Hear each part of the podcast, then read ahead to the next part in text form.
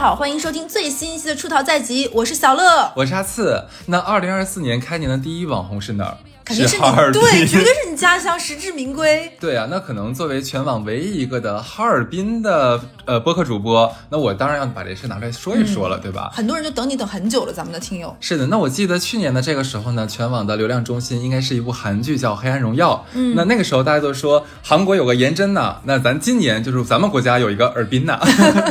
对，我记得当时我在想尔滨娜、尔滨娜这个名字的时候，我会感觉其实里面包含了对于我一个家乡人来说啊，包含了很多的情愫。一方面是为我的家乡哈尔滨，哎呦我的天呐，终于扬眉吐气一次，终于被大家看到了，嗯这次成名而骄傲。另一方面呢，也是被就是呃这个尔滨接下来的这些操作骚操作啊，也是把我雷的，就是觉觉得我的母语是无语。哎，你说会不会还有人不知道为什么哈尔滨叫尔滨？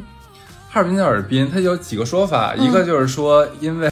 很多就是那个骚操作都是针对南南方朋友的嘛，嗯对吧？例如说什么铺地毯、室外铺地毯之类的，嗯就我们本地人从来没有享有过，就是我们现在哈不出来了，所以只剩尔滨了就。笑不出来了是吧？对，哦、第二的话就是亲切嘛，一般假如说中国中国人的名字三个字居多，所以直接叫后两个字比较亲切一些，这样哦，子。我被我被科普到了，嗯。对对对，一方面刚才讲了，一方面呢，我是觉得呃为我家乡骄傲，另一方面是为了 我们家乡这些操作而无语。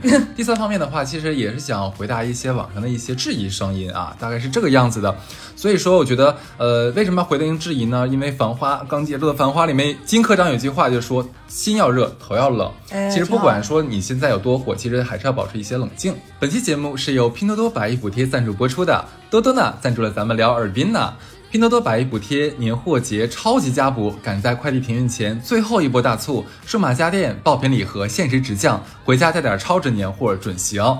那现在可以打开拼多多哈，输入一个我们俩特意选的幸运数字八七幺三七，你们试一下哈，八七幺三七，或者说直接点击评论区的置顶链接，直达活动会场，贼方便。那有多方便呢？那我接下来说说吧，iPhone 十五全系列至高直降两千一百元，技术款四千五百多就可以直接入手。赫莲娜黑绷带五十毫升，哇，原价两千三百元，现在直降到一千六百九十八元。三吨半速溶咖啡冻干粉七十二杯装，原价三百五十八元，现在只要两百一十八块九毛九，无力拼多多真的划算。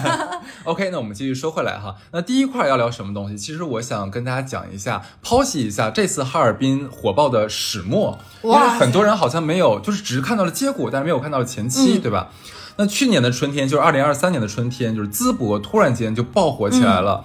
这是某一个城市突然间在社交上、社交媒体上面爆火，就是吸引全国游客前往，就天天上热搜。我觉得这是绝对是史无前例的。而且这个城市本身不是那种旅游热门的城市，尤其像淄博、哈尔滨，其实还是大家听说过的冰雪大世界。淄博是完全在网上，其实以前没有什么旅游讨论度的一个地方。是的，那我记得当时那段时间呢，其他地方的网友就纷纷艾特自己家家乡那个文旅局，对吧？然后说，哎，咱们也搞起来呀，就是你看学学人家呀，对不对？抄作业就是那个时候流行、哎。但是当时在网上其实叫的很火，嗯但是其实我们看啊，就是过了这个，到了基本火到呃淄博火到了夏天，过完之后，好像整个秋天没有任何一个城市有接上的，对，没有。后面有搞过一些音乐节各方面，但其实再有一个像淄博这种热度的，好像就没有过了。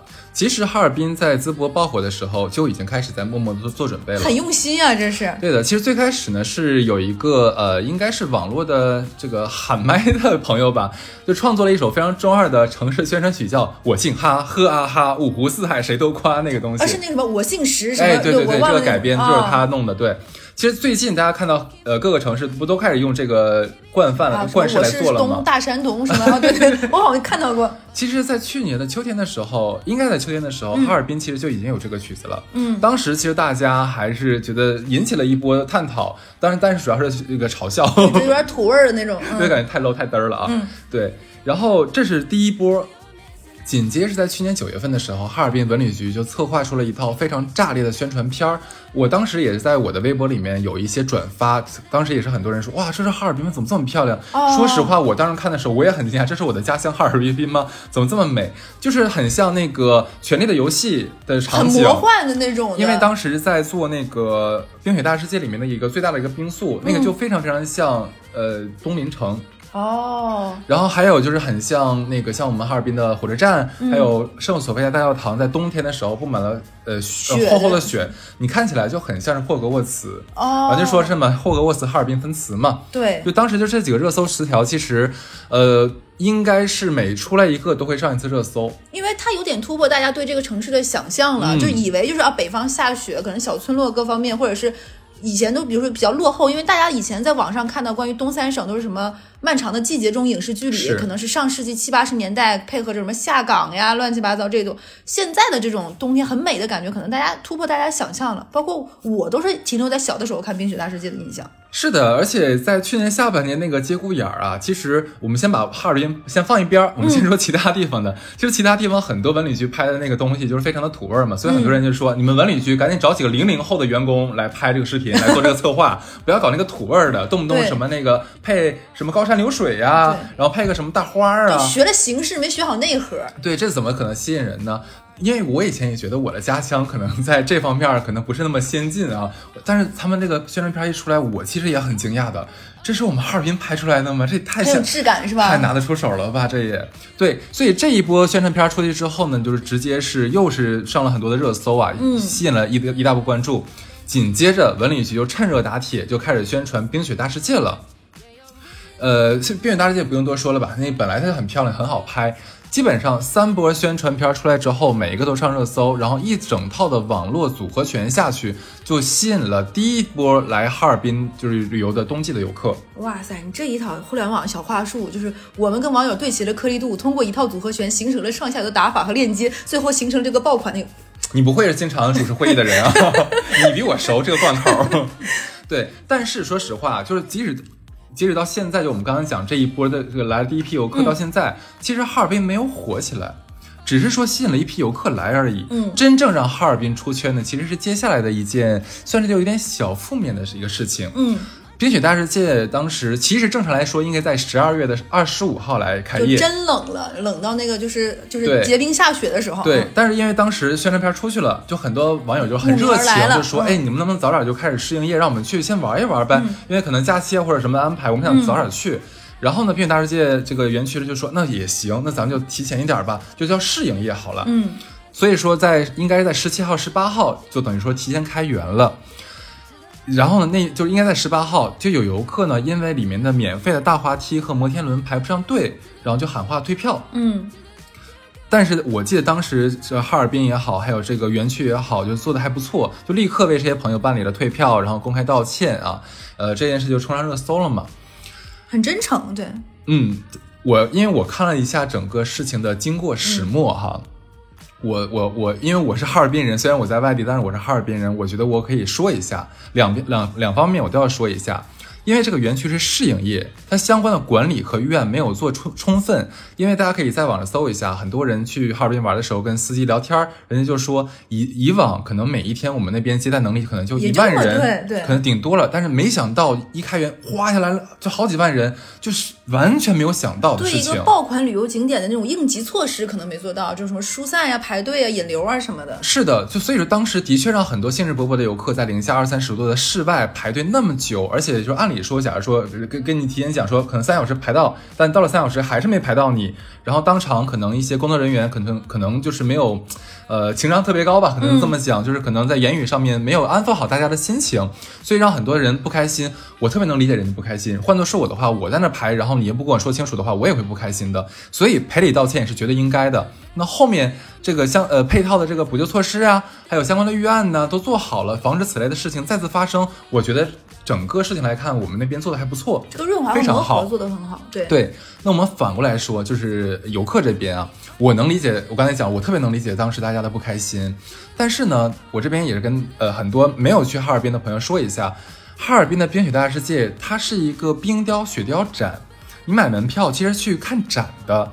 就是它不是一个游乐园，嗯对，这个要跟大家说清楚啊。如果说像你该看的都看完了，该拍照拍完了，然后最后是因为里面附赠的免费的东西项目没玩上要要退票，其实我觉得这是很不地道的一件事情。嗯，对，对，而且大家要知道一件事儿啊，大滑梯、摩天轮以前可是收费的，今年就是为了迎接大家，所以才把它变成免费的了。对，是这样子的。而且当时其实更无语的还有一件事情，就是有人在喊完退票之后，就发帖子说明天我还要来，就玩完之后拍完视频发上朋友圈，写完完之后我继续退票，主打一个白嫖。没人骂他，我跟你讲，这有对，那就好，我我就直接激起了全国各地网民的一个声讨嘛，对对吧？这件事情不只是我们当地人声讨，全国都掀起了这个事情来了。嗯就这件事让很多嗯朋友，就是很多南方朋友吧，在网上给我们哈尔滨打抱不平的时候，顺便就看到了哈尔滨的宣传片儿，嗯就觉得哎这里怎么又便宜又好玩呢？所以就纷纷的订票，这也就引来了第二波游客。这有点点就是像一个就是福缘千里这个线，其实埋了很久，做了非常非常的功课，然后一点点扎扎实实，然后哎一个事情最后把那个引子碾开了，就像鞭炮一样就炸开了。嗯，所以说我们咱们现在回看一下哈尔滨的这次火爆嘛，其实有我们当地文旅局的这个策划，也有一些偶发事情的一些催生，对吧？当当然还有就是后面我们可能会讲到，就是政府啊，还有我们市民就拧成一股劲儿来做好服务啊。当然，当然我们不得不提的是，我们这次爆火有一个很大的原因，是因为哈尔滨的地理原因，所以我们就对于这个冬季的项目，其实我们有很强的自然资源的这个优势的啊。嗯，得天独厚。对，反正总的来说，就算是接住了淄博递过来的这个接力棒，也算是接住了是破天的富贵吧。哎呀，我们吉林省现在有点酸呀。别别别，这话可不能讲啊。对，刚才我说接入了富贵嘛，有多富贵呢？元旦三天就接待了呃游客三百零四万人次，就总收入达到了五十九点一四亿，就达到了哈尔滨历史上的一个巅峰就。听着都让人开心。说东三省，就你就刚刚我开玩笑说吉吉林听着有点酸，但是我觉得这是很、很久我没有听到一个关于东三省不是那么带着一种丧啊，就是觉得人口流失的各方面是一个哎向好的一个让人觉得挺开心、挺振奋的数字。说实话，因为我是本地人嘛。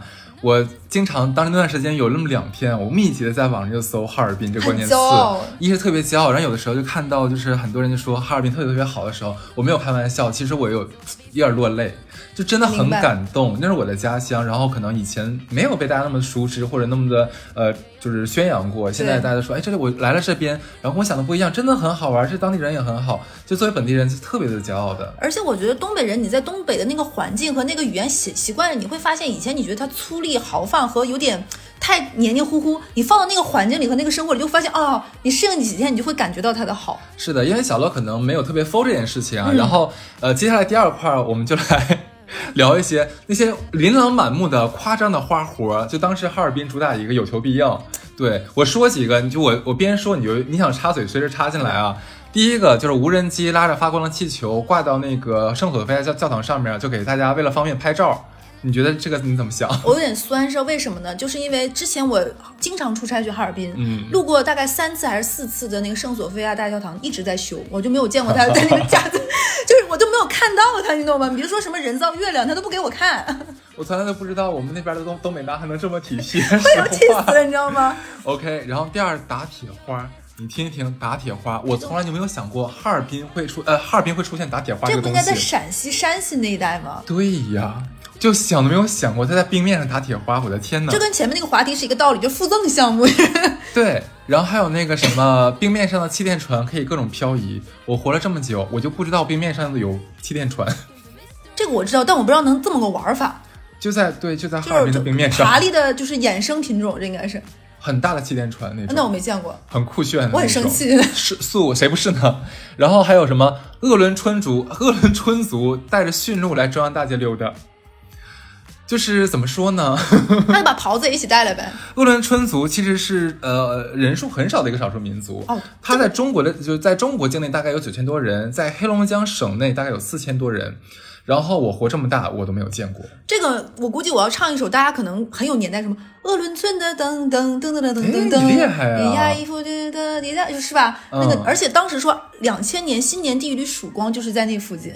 所以当时还有对嗯那边，所以就是这个确实是只是出出现在我的音乐课本里和语文课本里一个地方没见过。对，然后因为这个鄂伦春族来呃来哈尔滨亮相了之后嘛，其实我们省内其他的一些少数民族也都会来，因为哈尔滨呃黑龙江吧算是我们的一个边境的省份，其实我们那边也有很多的少数民族，什么鄂伦春族啊，然后朝朝朝鲜族、族啊，满族，哎，对对，还有很多，说记不住，不好意思。然后，哎，对，你们那个朝鲜族，还有穿了你们特别呃特别好的那个呃呃，可能礼服吧那种衣服，也在哈尔滨唱歌来着，嗯，就是真的超级酷。可能也是从我老家延边那边借过来的，不好说，你们干得出来。不是来？不是不是，其实我知道你们那边也有我们那边也有，有我知道。对对对对对，是 OK。我们说第第二个啊，呃，第四下一个了，就是东北我们有个东北虎叫二埋汰，我知道这这个我知道个大网红，，嗯，很多哎很多人问说他他为什么叫二埋汰？埋汰是什么意思？就是脏，就是像不洗澡似的。对，然后这个二这个数字呢，就是我们东北人喜欢在起小名的时候加个数字。比如说一一般家里有两个孩子，老二就叫二宝，比如说二丫，二带着一种觉得你没有那么聪明，又不是老大，带着这种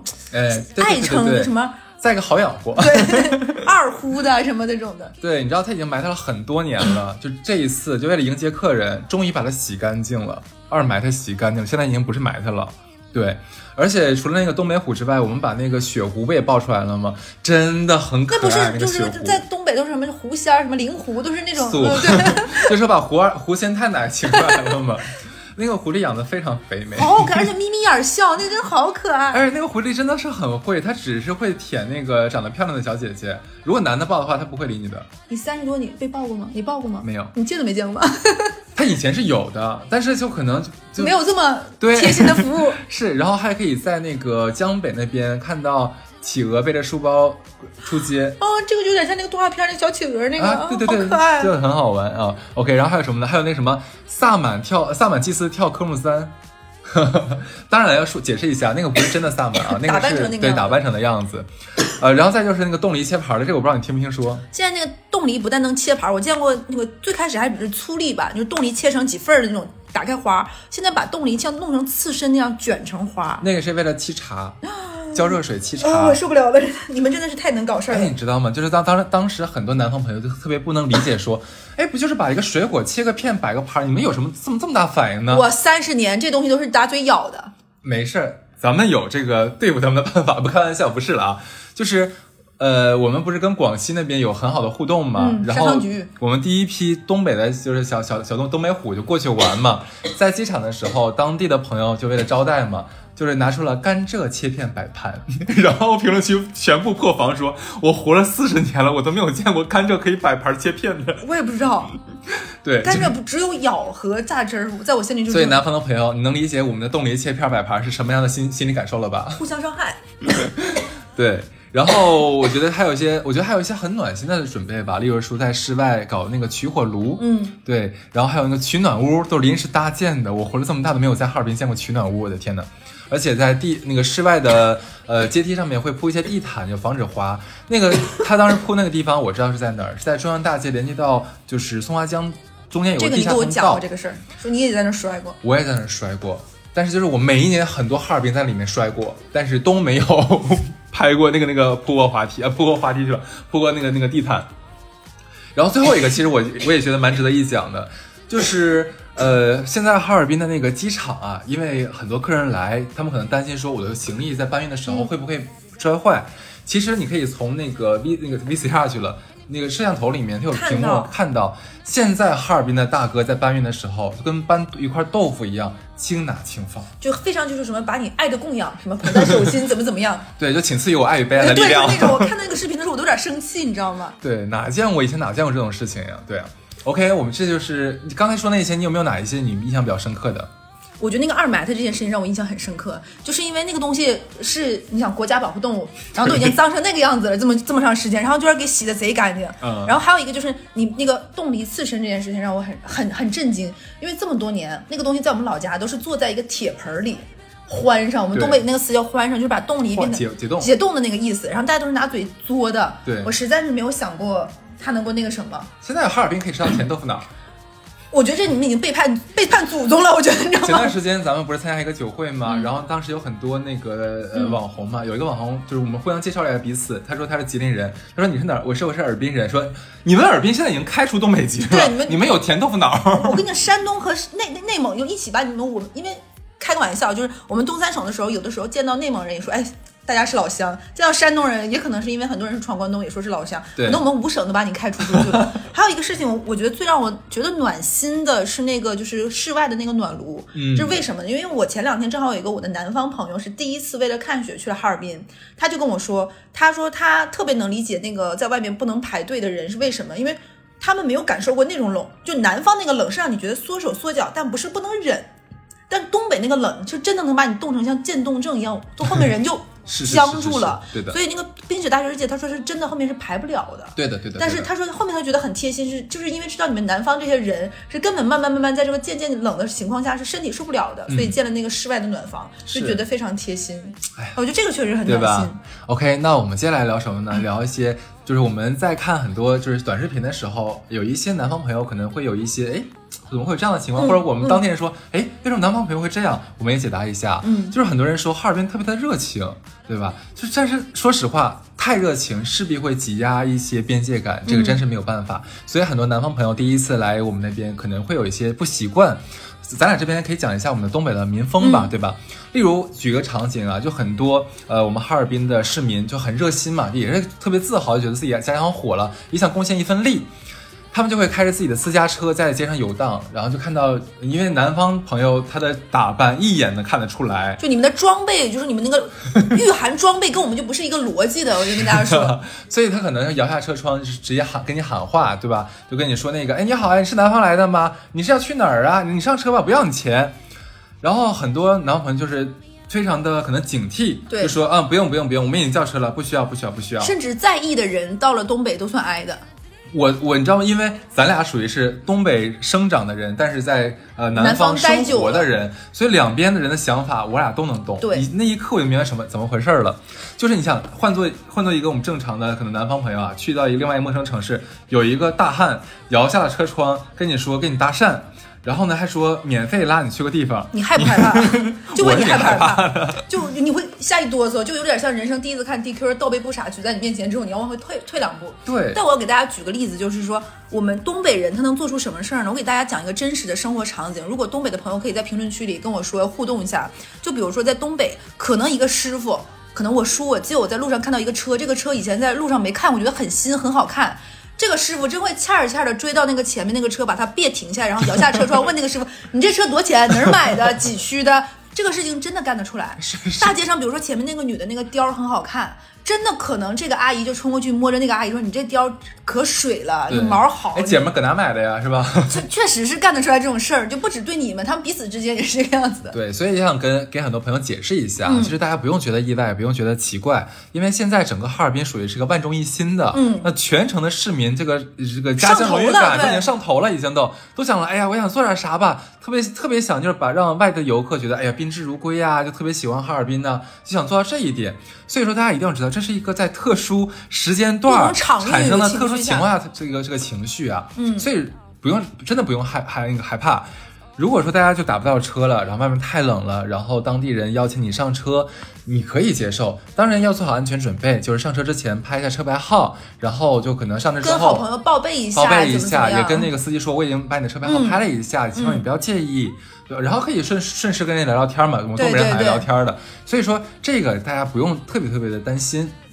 OK，那这是第一点，这是第一点。第二点呢，就是最近有什么呃，在在马路上白送冰糖葫芦的，嗯白送什么我们那个边的不老林呐、还有大虾糖的。嗯，其实不便宜的这些东西的。是的，而且我关关键东北人送的方法是什么呢？直接把你捞过来，拉过来，然后把你的兜儿扯开，完了往你兜里塞。对，很多人觉得，哎，这怎么太不礼貌了吧？怎么可以直接把我拉过来，然后直接往我的口袋里塞东西呢？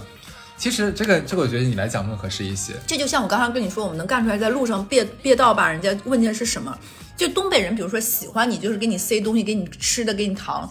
那我跟大家说一下，其实就是再给你举一个我真实的例子吧。有一次我跟哈次，我们在我们另外一个好朋友鹅的家里楼下吃饭，也是一家东北菜。吃着吃着饭，我们回回到家之后，想要用个打火机，发现没有了。我就冲到楼下那个刚刚吃过饭的东北菜，问那个师傅说：“你能借我个打火机吗？”那个师傅说：“你们不刚吃完饭，借什么？给你一个，你还要啥？”我说：“能有平起子吗？”他家可能也没有平起子。那师傅说：“我们不是开餐馆吗？平起子和打火机有的是，你再拿平起子走吧。”嗯，他就真给我，他说：“你看你要几个，你一起拿走。”就是 东北人会真的觉得这个不是什么大事儿，可能也是因为这一点，所所以我们的经济也没搞上来，因为因为没有边界感，所以大家没有这种经商的头脑。可能对于南方人而言，我这不是贬义词，就比如说我们是亲兄弟，我我管你借个钱，嗯我们也会提前打好借据，算好几分几厘，哎什么时候还。可能在我们北方。那就不要利息，只要本金。所以我们可能经济发展确实比南方慢，也有这方面原因，是我们自己太这种穷大方了。对对对但是但是这个事儿呢，我们东北人真的是说到做到的。就比如说我答应你这个东西不要钱了，甚至于你说给我写个点评夸我两句，那这顿饭明天你再送你俩菜仨菜都有可能。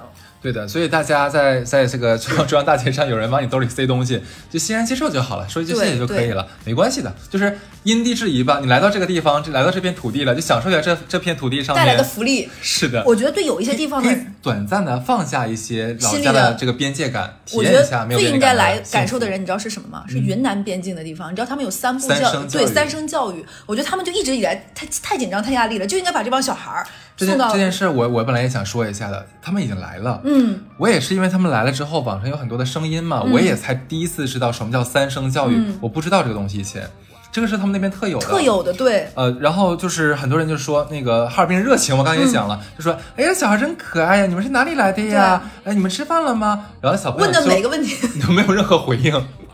后来才知道，就是有有当地人就解释说，那个、你们不要误会，就是不是他们没有礼貌，是因为我们这边人就是是什么在这样一个特定的永久备战区还是怎么样，所以我们有特殊的教育，呃，不可以随便搭人家呃搭话，不可以接受陌生人的东西之类的东西。，包括那边可能也有一些关于毒品各方面的这个是是是安全教育，我觉得是。所以我觉得这种地域上的大家会有的隔阂，是包括我们以前开玩笑的那种节目的地图炮，就是因为大家交流的少，彼此不了解。那其实这种也是一个很好的一个缓和和缓解冲突的方式。我见见你的不一样，你见见我的这种独有的方式。对的，OK，那再说第三个啊，就是很多人都说哈尔滨人声音是不是特别大呀？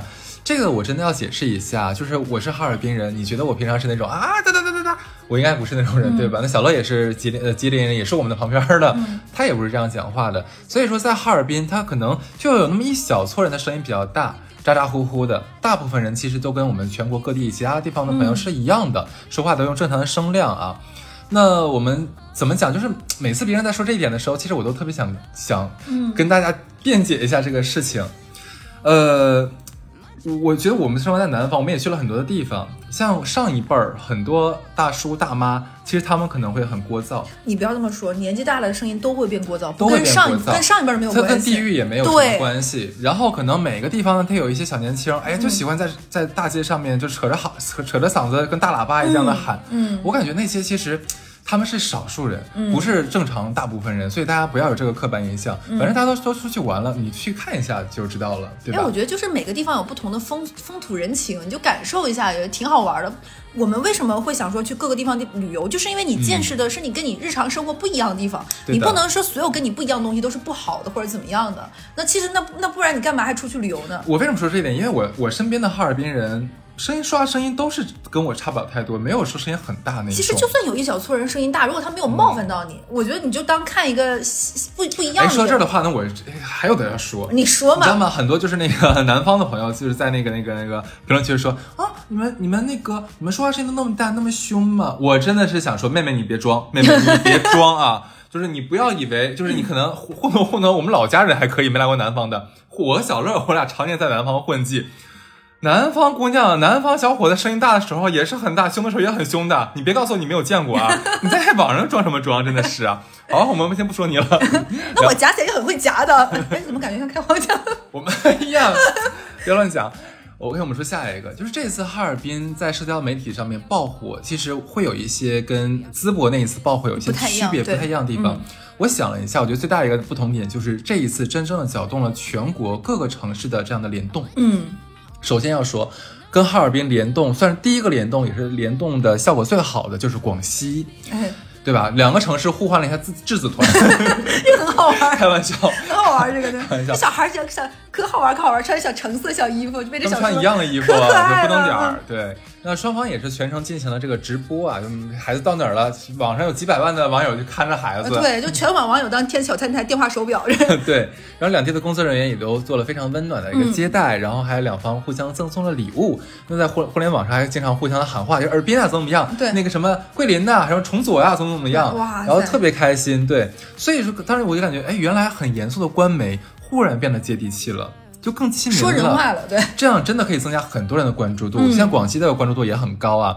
那说到互换礼物，我觉得这一点很值得一提，因为全国现在都在跟哈尔滨互换礼物嘛，嗯结果就炸出了很多连本地人都不知道的本地特产，例如说什么我们黑龙江盛产蔓越莓，我这么大没吃过新鲜的蔓越莓，基本上没吃过。我没见过蔓越莓那个新鲜的蔓越莓，你比我还惨，过那是你老家的特产呀。我根本不知道哈尔黑龙江有蔓越莓，完全不知道。还有什么四川雅安有鱼子酱，嗯，啊、然后甘肃有南美对虾，甘肃都没有海，居然有南美对虾。我也很奇怪。然后安徽的六六安有法式鹅肝，还有上海的崇明有藏红花。哇塞，真的是太离谱了，我我真的我问了很多上海的朋友，他们真的不知道。是不是大家都有一种什么想法，就是说这个东西好，我生产之后要送到国外，送到全国各地，然后自己人就可能没吃到，因为在本地可能卖不上那么高的价格，可能没有包装，反正也不知道。对，不，这个真的不太懂。反正蔓越莓这件事情真的有冲击到我。我我我一直以为那是国外进口的。对，什么新西兰蔓越莓，然后大西莓，对吧？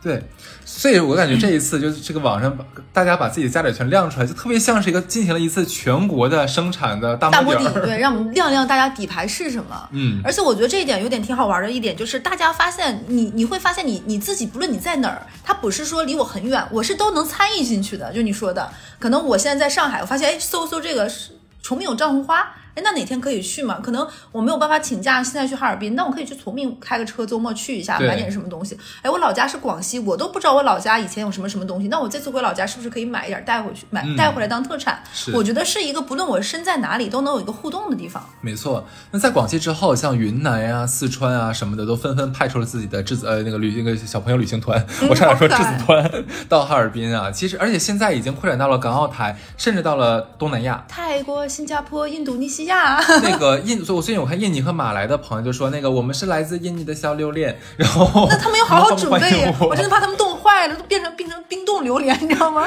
真的受不了吧？他们所以这一次真的是这次联动做的效果是非常非常好的，我觉得。就很开心，看着都开心就一。整个其乐融融吧。啊，当然啊，在这之中有两个比较特殊的地方，一个是新疆，一个是上海。我们先说先说新疆啊，新疆其实是这样子，新疆跟黑龙江的纬度差不了太多，我们的呃旅游资源基本上冬季旅游资源差不了也差不了太多。然后新疆文旅局蛮急的嘛，说，哎，哈尔滨火了，我们是不是也可以试图就是吸打引一下这种啊？嗯对对对对。然后呢，就发了些什么宣传片，就说，哎，我们也想吸引一些游客，我们这边冬天也很好玩的。结果遭到了当地市民的背刺，开玩笑，在评论区说那个，你知道来一趟新疆有要花多少钱吗？你知道新疆物价有多贵吗？然后对很多人就晒出在新疆那个菜单什么的，对，说你有这个钱，你为什么不去哈尔滨呢？说你去哈尔滨待着就可以了。然后还有说，说哎，我我当时还摘了几个那个评论，说什么。呃，之前那个说要拿三十五万来哈尔滨的朋友，你不用，你来来来新疆吧，能花完。就是所以说，其实新疆，因为我去过一次，但还没有玩很透。新疆，我坦白说，有一些餐厅的物价确实是有点高，是吧？，对，确实是有点，但肯定没有那么夸张。我感我我我得说，但是确实是还挺贵的。可能到了冬天，然后冬天的景区里面对吃住可能会贵一些些。对，OK，那这是第一个，第二个就是呃，咱们上海，上海其实是一个四季都是人满为患的城市啊。那毕竟名声和地位都在那儿摆着呢，它也不需要做什么特别多的宣传。我记得当时是呃，应该可能是网友恶搞吧，就说哎，我们我们上海文旅也要开始发发什么搞动作啦，怎么怎么样。然后评论区说上海就不需要这波流量，就说请分给那些真正需要的城市。那上海文旅局怎么说呢？没呃没不是不是不是，就是大家自己说的嘛。对我当时觉得这句话说出来之后格局很大，说的特别好，因为像北京呀、上海呀，就北上广深，嗯其实是不需要特别多呃宣传流量做旅游的这样的城市。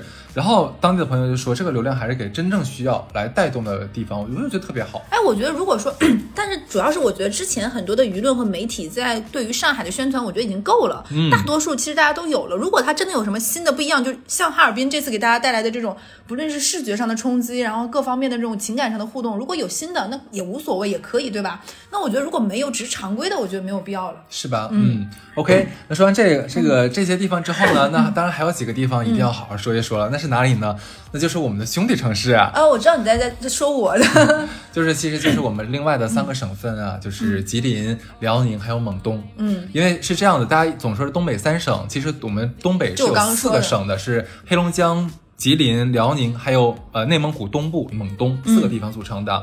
那其实这次哈尔滨爆火之后呢，网上像吉林啊啊、刚才我们说的这三个地方的朋友，其实一直站在哈尔滨的身边，然后就是啊、有钱的给钱，有力的给力。家底儿往外掏。对，像我们问沈阳借那个凤凤凰，你知道当时这个事儿一出之后，很多沈阳的人说，我都不知道沈阳有凤凰。对，呃 有的人说说我们沈阳除了这就没有啥了，借走这个我们还有啥？然后很多哈尔滨网友说，哎那个凤凰是怎么飞起来的？我到现在也不知道怎么飞起来的。对，然后我其实我当时觉得很很感动吧，因为当时这件事情爆出来之后，我其实有有点担心说会不会呃三个三兄弟之间互相会抢流量啊，会的这些年都一起会打起来怎么样？结果完全没有。然后评论区各种，假如说有南方朋友来问问题了。辽呃吉林的辽宁的朋友说我帮你我帮你解答，他们可能在忙，我帮你解答，其实怎么样？欢迎你来哈尔滨怎么样？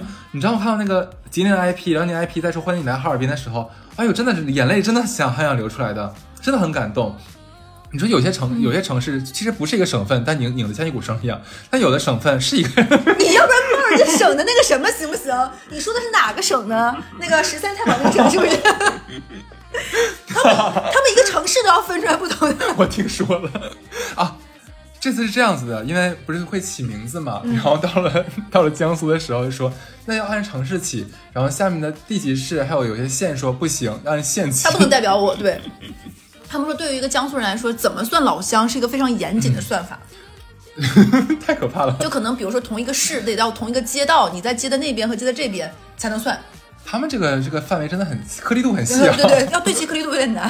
对，我觉得怎么说呢？因因为外省人其实一直把东北看作是一个整体嘛，嗯对吧？就像这次哈尔滨做的非常好，就是把这个旅游业做的很很不错嘛，很出名。那南方各省其实针对的很多东北的优惠政策，它不是针对只针对哈尔滨的，它一针对就针对整个东北。嗯，你像当时我如果没我这个我忘记有没有记错了，像广西的崇左当时就说，呃，境内的四十五个景点对东三省的游客费免费，嗯免费还是半价，我真的想不起来了，有点啊，就只要你拿你的身份证，你去，这就是免费可以去玩的。咱俩去不了了，我跟就嗯对，报身份证号行不行？可以到时候问问。就 对啊，其实所以我就觉得这一次真的东三省这个拧成一股劲儿，平常总是嘴上说，嗯嗯嗯但这次我真的看到了。你作为吉林人，我有什么想法？要、嗯你看采访我一下，我我觉得让我挺开心的一点就是，就是心里肯定是跟着高兴是第一步，跟着高兴之后肯定会觉得这是一个情绪上有，跟着高兴完之后就觉得，哎呀，要是吉林也可以，对不对？一起就会有这种想法，但是呢。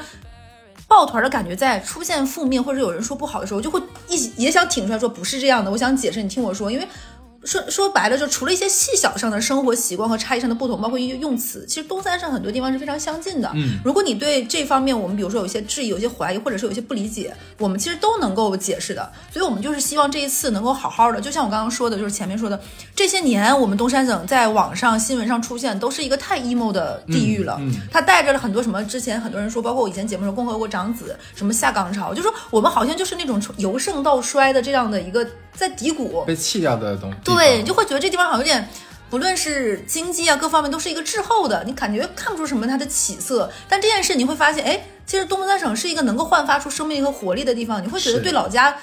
你会有骄傲，就你刚刚说的热泪盈眶，我觉得哈斯说的一点都不夸张。你就是你盼着他好，但又不知道怎么让他好，你自己又使不上劲儿。那这一次既然有这样的事情，那我们所有人不论是在这个地方还是不在这个地方，我们都愿意参与进来，就希望他好，甚至不只是一年，就明年后年，等到今年可能哈尔滨，明年大家说，哎，去年玩过哈尔滨，那东北是不是还有别的地方解锁一下？那我下次就去去吉林。听说吉林现在在修那个什么，你知道吗？云顶天空。对，我觉得今年去过哈尔滨的人，明年如果说咱们吉林文旅就把这个事情建完了，明年就去去看看云顶天宫，然后后年再去辽宁，比如说看一看，比如说那个铁铁西区那边什么的。我觉得每年都去东北山上，就每年玩不一样的，挺好玩。可能玩完三年再去哈尔滨，哈尔滨又会整活了。那咱把猛东带上行不行？猛东就第四年行不行？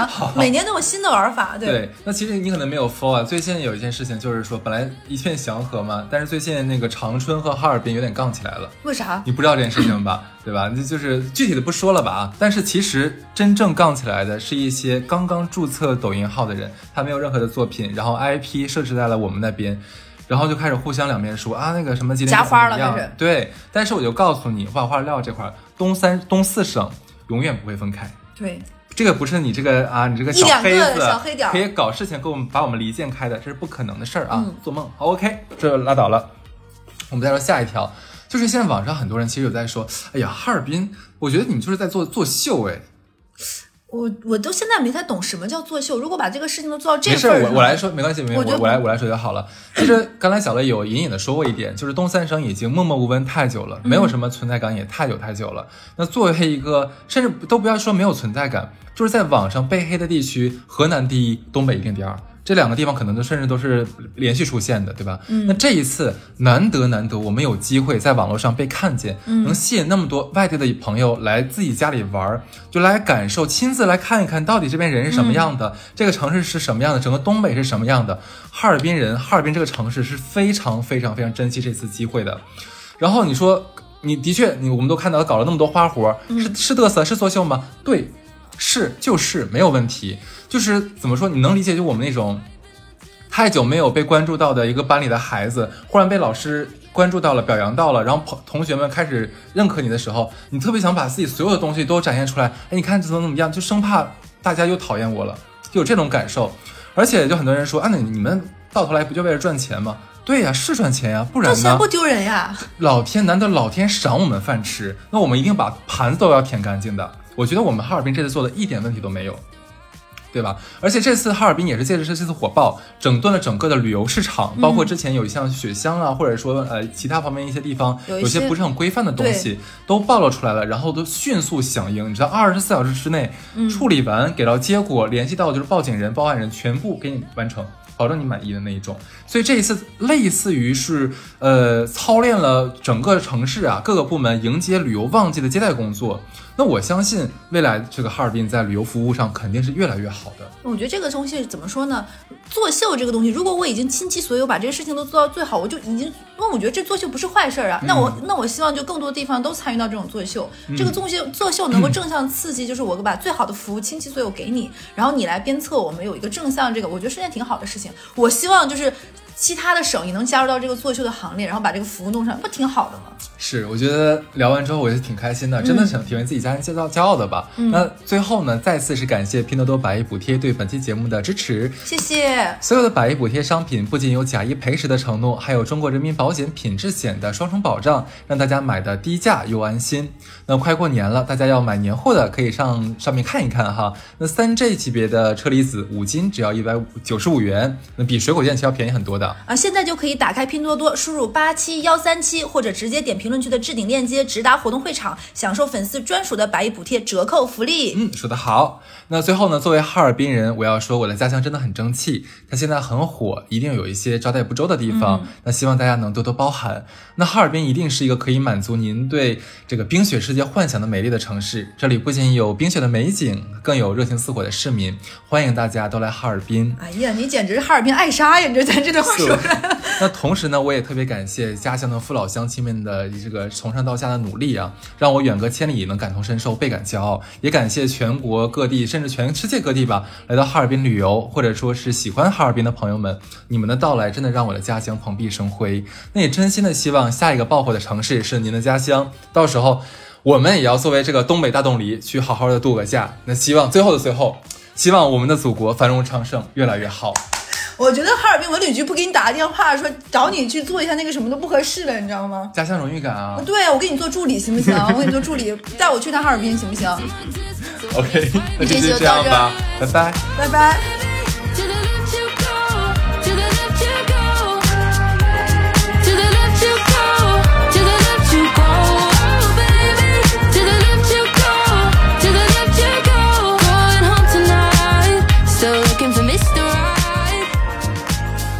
I know what I deserve. I deserve the whole damn